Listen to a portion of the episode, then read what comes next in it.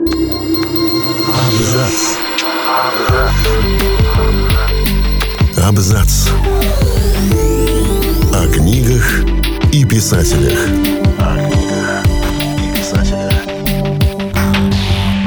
Всем привет, я Олег Булдаков, и сегодня я раскрою вам, в чем гениальность и величие Кормака Маккарти.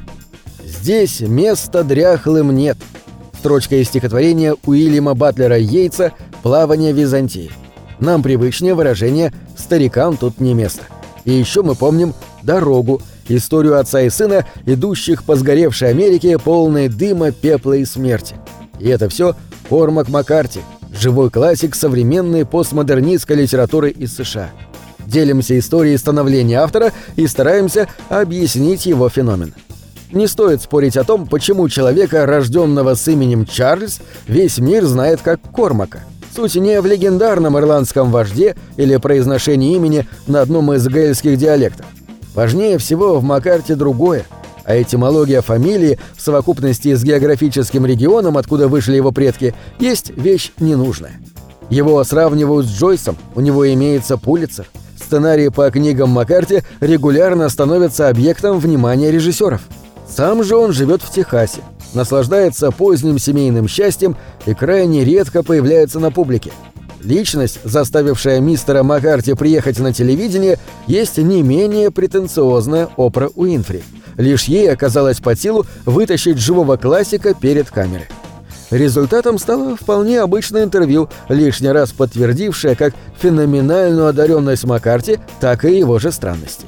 Что, собственно, вряд ли кого удивило, ведь гениальность и безумие частенько толкают друг друга плечами с локтями.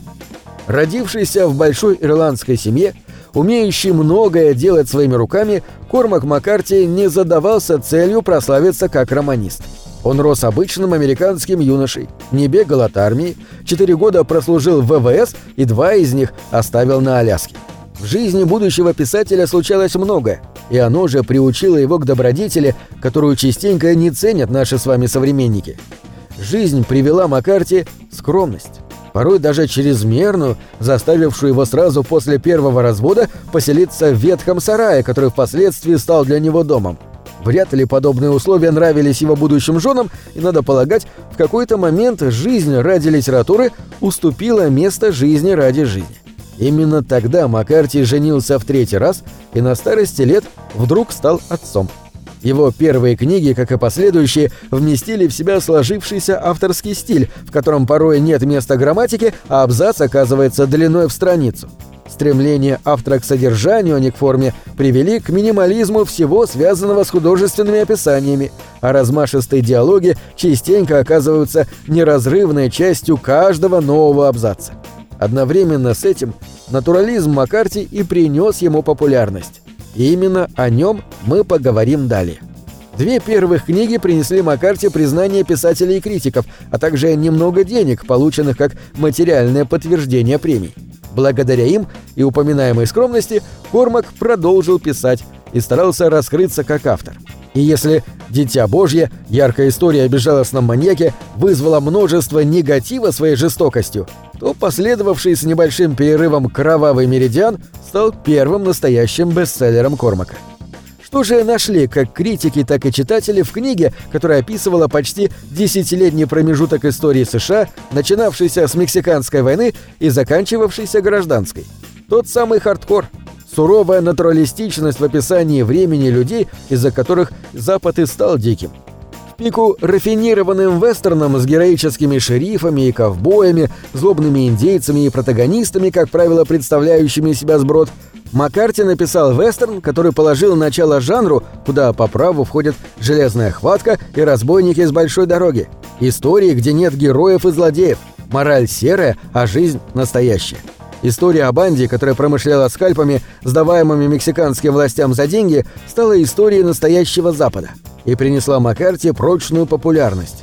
Чтобы закрепить ее, он создал свою визитную карточку – пограничную трилогию, первый роман которой «Кони-кони» впоследствии экранизировали.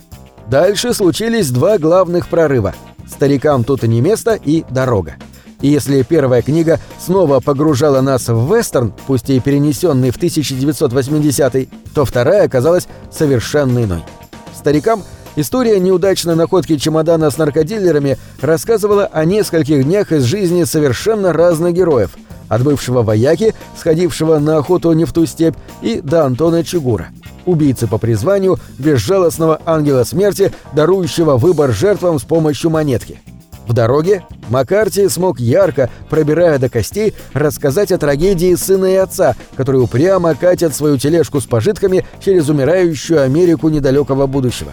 Фильм, где главную роль доверили Вега Мортенсону, лишь подчеркнул Пулицера, наконец-то полученного автором. Кормак Маккарти — это не писатель современных бестселлеров, где главное — легкость чтения, максимум действия и шаблонные персонажи. Кормак считается трудно. Его стиль, рождаемый годами, не сразу заставит вас восхищаться написанным. Но стоит привыкнуть к прямолинейной манере, сумасшедше простым и одновременно очень глубоким диалогом, и вы не захотите убрать книгу раньше, чем доберетесь до ее конца. Люди вестернов ценят свободу, им есть что терять. Сама история тех мест писалась кровью, и создавали ее люди. Такие же, как герои книг Маккарти, знающие цену жизни и умеющие взвешивать ее на собственных весах. Хотя, конечно, порой на ту же чашу, кроме крови, попадают стали свинец, то, без чего вестерна не бывает. Ведь все знают, что Господь создал людей, а полковник Кольт сделал их равными пограничной трилогии крови, стали и свинца куда меньше, чем в «Меридиане», и это одна из причин начать знакомиться с Маккарти именно с этого цикла.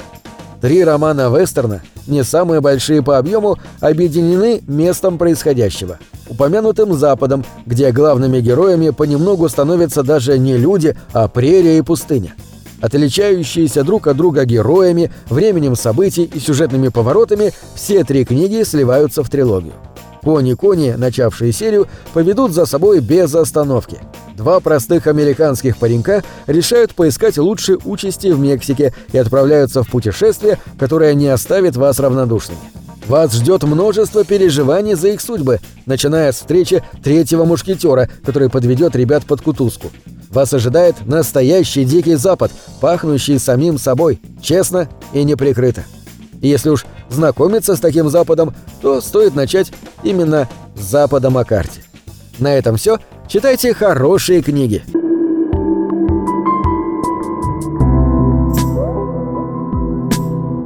Книги — это двери, что выводят тебя из четырех стен. С ними ты проживаешь другие жизни, а свою умножаешь в тысячу раз. Тысячу раз.